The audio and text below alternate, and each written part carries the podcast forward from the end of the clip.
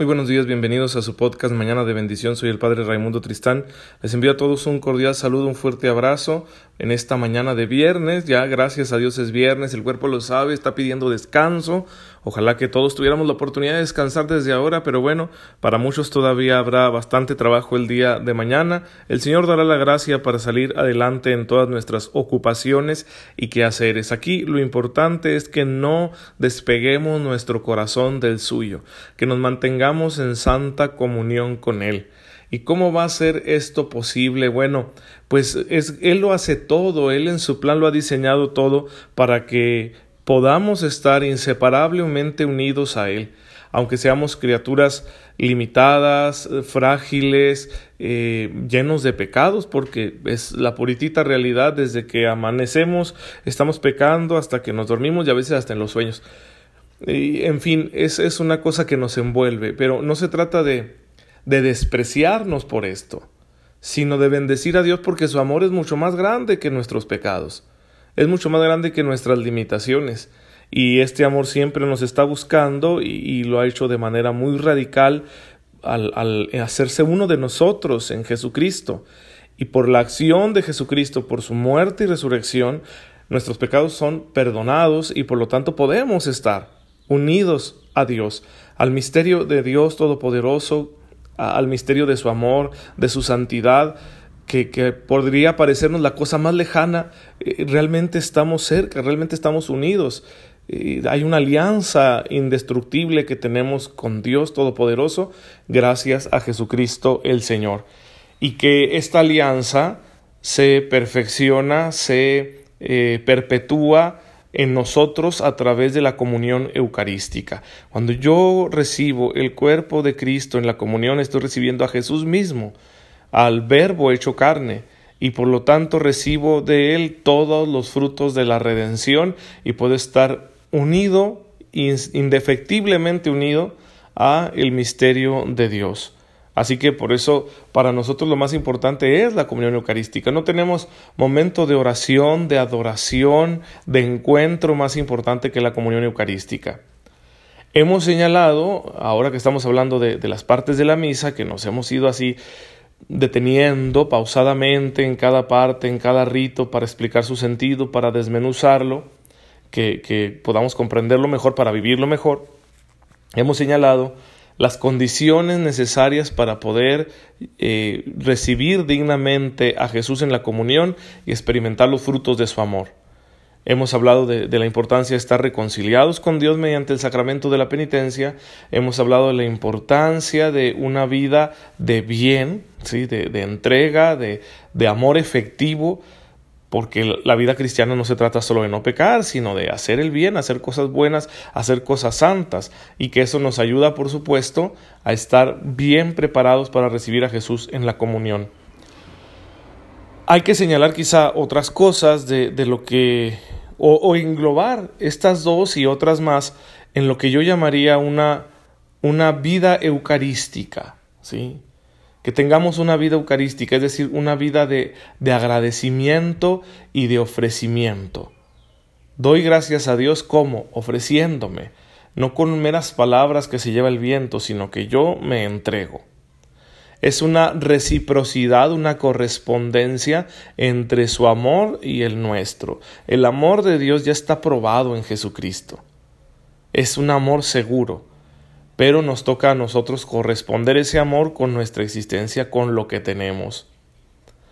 Eh, el Señor Jesús, que se ha hecho alimento de verdad y de amor, esto es muy interesante como lo describe el Papa Emérito Benedicto XVI en Sacramentum Caritatis, un documento que saca para hablarnos precisamente de la importancia de que tomemos conciencia del valor de la Eucaristía y cómo celebrarla mejor. En este documento así describe el Papa Emérito el, hecho de la encarnación y también de la presencia eucarística. Dice, Jesús se ha hecho alimento de verdad y de amor. Para comunicarnos el don de su vida, nos, nos, comunica su vida y su vida es eso, es la verdad, no solo la verdad acerca de Dios, sino la verdad acerca de nosotros mismos. En Jesús yo, yo veo mi propia verdad, en Jesús, solo en Jesús sé quién soy realmente. Y por lo tanto, solo en Jesús puedo luchar por ser lo que soy, Parece muy paradójico, ¿verdad? Pero es muy importante porque los seres humanos nos engañamos tratando de ser lo que no somos constantemente. Sí, quiero ser más que este, o quiero ser otra clase de persona, o quiero ser, no sé, ¿verdad? Hoy en día está tan de moda esto, ¿no? Soy hombre y quiero ser mujer. Soy mujer, quiero ser hombre. Soy humano, quiero ser un animal. Eh, muy tonto, la verdad.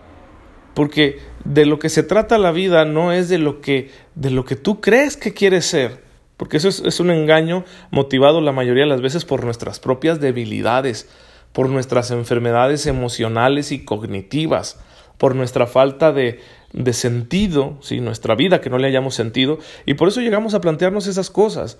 O, porque traemos baja la autoestima y, y, nuestra formación quizá no fue la mejor, ¿verdad? Y en mi desarrollo personal pues hubo algún factor negativo y entonces siempre me estoy comparando y siempre quiero ser más que los demás. No, la vida se trata de ser lo que eres. ¿Qué eres? ¿Qué te toca ser en la vida? Y esto no es tiránico, es, es responsabilidad. Eres eh, un padre de familia, actúa como tal. Eres, eres una, un trabajador, pues trabaja bien. La sociedad lo necesita, no solo es por ti. Eh, eres un, un, sacerdote, pues sé sacerdote. ¿sí?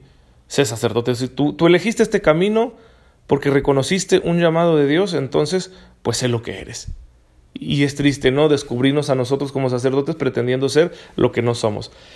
Yo entiendo, es una tentación que todos pasamos, pero no se trata de dejarnos llevar, ni de justificarnos, sino de actuar con coherencia. Pero lo que somos. Primero tenemos que descubrir lo que somos. ¿Cuál es el, el proyecto que Dios tiene para mí?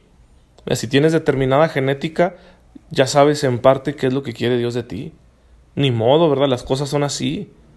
Si tú tienes unos cromosomas XY, eres hombre, hermano, y tienes que comportarte como tal. Te puede costar, claro, sí, por, por alguna razón, a veces por conflictos interiores, otras veces porque la gente culturalmente tiene una idea de, de lo que es un varón. E, e, eso es criticable, ¿sí? Eso es criticable en el sentido de que no se trata de cumplir con las expectativas sociales. Pero, pero si eres hombre, se espera de que como hombre seas una persona responsable, competente, ¿sí? fuerte en tu manera de, de actuar, ¿verdad? Porque es parte de nuestra condición como, como varones, ¿sí? La, fortaleza, la fuerza física, el vigor, la serenidad, la solidez. Y no es que una mujer no pueda tener de esto, las mujeres que tienen mucho de esto, pero a su manera, una manera femenina. Nuestra manera es distinta y bien, pues, ¿por qué no aceptarlo? ¿Sí? Es lo que soy. Y, voy a luchar por serlo y no escapar en, fantasías de cosas que por más que me maquille, me transforme, me arranque una pata, lo que tú quieras, no llego a ser otra cosa más que lo que soy. Entonces de, de, eso se trata. Por eso Jesús es alimento de verdad. No solo la verdad de Dios, insisto, sino nuestra verdad. O sea, Jesús es el hombre que le enseña al hombre a ser hombre. Y aquí digo hombre en cuanto a género humano, ¿sí? Es el modelo perfecto de humanidad. Bien. De amor, porque, porque es lo que le da sentido al universo. Si no es por amor, entonces, ¿por qué carambas existe todo lo que existe? Si no es por amor, entonces nosotros, ¿para qué estamos aquí? Si no es para amar, entonces ¿para qué se nos dio la libertad? Todo esto está encaminado hacia el amor, es decir, el amor es el principio y el fin de todo lo que existe. Entonces Jesús también se hace alimento de amor para invitarnos a entrar en esta coherencia del universo. ¿Sí? Y si comemos de él, como dice el capítulo sexto del Evangelio de San Juan, el versículo 51, tendremos vida eterna.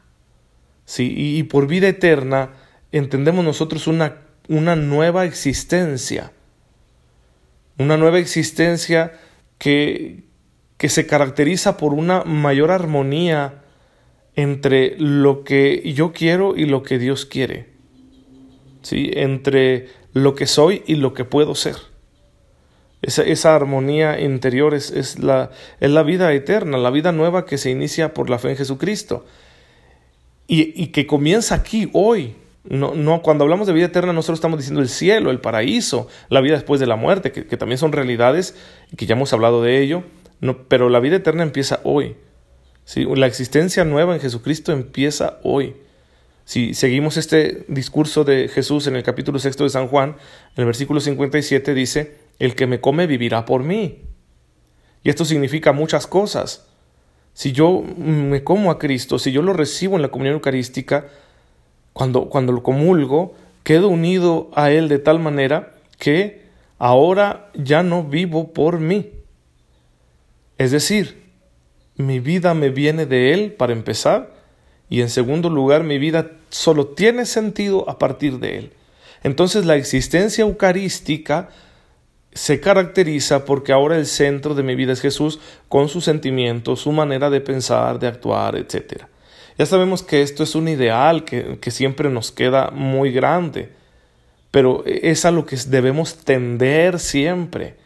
No porque el ideal sea muy grande, nosotros debemos cansarnos de buscar conseguirlo, sino que siempre debemos tender hacia Él, orientar toda nuestra vida hacia Él, a que Jesús sea el centro y que las cosas en mi vida se hagan como las haría Jesús, ¿sí? Que a veces parece como una cursilería, ¿no? Plantearnos las cosas de esta manera, pero es que es realmente importante que, que yo sepa dejar que Jesús sea la directriz de mi vida. Que Él, Él me oriente, Él va a ser mi brújula, vamos. Mi relación con Jesús es mi brújula en la vida. Es lo que me dice por dónde ir para no extraviarme. Hoy en día hay tantas personas que, que no saben qué hacer con su vida, que no saben cómo orientarse, que, que, se sienten abrumados por sus responsabilidades porque no les hayan sentido. Para mí, por ejemplo, es, es una cosa tremenda encontrarme en, mi trabajo pastoral con mujeres que son madres de familia y que no le hayan sentido a su vida ni siquiera por sus hijos. Están perdidas, están extraviadas, no saben a dónde ir. Están viviendo responsabilidades a fuerzas, no las han asumido de una manera personal, consciente. Y, eso es, es, terrible porque, porque cuando tú no asumes tus responsabilidades de esta manera, no te entregas al 100%. Y entonces tenemos estos niños, ¿no? Estos hijos cuya mamá no se les está entregando al 100%. Y, y, les está negando, ¿no? Las posibilidades de, pues, de ser personas mejor formadas, más felices, que aprendan a amar, etc. Pues qué, qué tremendo es esto, ¿no? Que a veces ni siquiera una cosa tan natural y tan poderosa como tener un hijo le pueda dar sentido a tu vida. Por eso hay tanta gente perdida y por eso es que hablamos de Jesús porque lo necesitamos. La relación con Él es nuestra brújula, que nos dice por dónde ir y por dónde no. Por dónde vas a encontrar verdes pastos para alimentarte y dónde hay desiertos peligrosos en los que no te debes meter. Jesús es el que le da seguridad a la existencia, solidez, y, lo hace no solo, no solo, ¿cómo, ¿cómo decirlo? No solo porque es nuestro modelo, sino porque es nuestro acompañante. ¿Sí? Es decir, la vida humana de Cristo es, es mi modelo, es mi ideal. Yo, para ser lo que yo soy, ¿sí? Para ser lo, lo que yo soy, para ser plenamente hombre, yo necesito mirar hacia la vida humana de Jesús, porque no hay vida humana más perfecta. Pero lo padre de esto, de esta aventura, es que no solo está ahí el modelo y yo tengo que esforzarme por alcanzarlo, no, es que Él camina conmigo y a eso nosotros le llamamos gracia. Él me sostiene, Él, él trabaja conmigo, lucha conmigo hombro a hombro y si me caigo me levanta y me sostiene y quizá en ocasiones en trazos del camino, en tramos del camino, perdón, me habrá cargado. Sí, y porque yo estaba imposibilitado ¿no? de, de, hacer un cambio en mi vida o de avanzar por mí mismo. En fin, es una cosa muy buena que Jesús nos ame tanto y que esté así con nosotros. Y este, este acompañarnos nos lo demuestra de manera radical en la comunión eucarística, donde Él con todo su ser entra en nosotros, ¿sí? en nuestro organismo, en nuestra alma, para reconfigurarlo todo y para hacer patente la alianza que tenemos con Dios y para hacernos llegar los frutos de su amor, el cumplimiento de las promesas divinas. Entonces de eso se trata la vida eucarística, de que, de que yo esté siempre unido a Jesús y de, de esa manera que yo busque corresponder al amor de Dios, sin fantasías, sin locuras, sin negarme a mí mismo, sin mutilarme, sin querer ser lo que no soy. sino simplemente siendo yo, siendo hombre, siendo humano, en la plenitud, en la extensión total de esas palabras. Esa es mi manera de corresponder al amor de Dios. Porque el que es humano en plenitud es el único que puede ser divinizado es el único que puede ser elevado a la gracia, es el único que puede participar de la gloria de Dios, es el único que puede ser santificado, el que es plenamente humano. El que vive en una fantasía donde trata de darse importancia o de, o de hacer realidad sus locuras, pues no, no, e-, ese no puede ser santificado no puede ser elevado al orden de la gracia porque para ello se necesita que sea plenamente humano. ¿Y qué cosa más humana que ser agradecidos? ¿Sí? Eucaristía, significación de gracias. Entonces, cuando yo recibo a Jesús en la comunión eucarística, mi vida debe convertirse en una acción de gracias a Jesús. ¿Y cuál es la mejor manera de darle gracias a Jesús? La mejor manera es servir a los demás, sin esperar nada a cambio sin intereses y sin ambiciones. Y todos los días tú y yo podemos hacer esto. Y no nos van a faltar las fuerzas, porque ya recibimos a Jesús en la comunión. Padre, en esta mañana te bendecimos por este misterio tan grande. Ilumínanos con la luz del Espíritu Santo para que siempre sepamos descubrir lo que somos, lo que tú quieres que seamos y que no busquemos ninguna otra cosa y que podamos realizarlo mediante la unidad con tu Hijo Jesucristo, nuestro Salvador, y que así, Señor, seamos transformados por tu gracia y sirvamos con mucho amor a todos los que nos rodean. Te pedimos esto por tu amado Hijo Jesucristo, que contigo vive y reina en la unidad del Espíritu Santo y es Dios por los siglos de los siglos. Amén. El Señor esté con ustedes. La bendición de Dios Todopoderoso, Padre, Hijo y Espíritu Santo, descienda sobre ustedes y los acompañe siempre. Gracias por escucharme esta mañana. Nos vemos mañana, si Dios lo permite, mañana sábado. Y ya saben que si tienen alguna duda sobre lo que estamos aquí compartiendo, pueden enviarme un mensaje a la página de Facebook Padre Ray y con mucho gusto estaré respondiéndoles.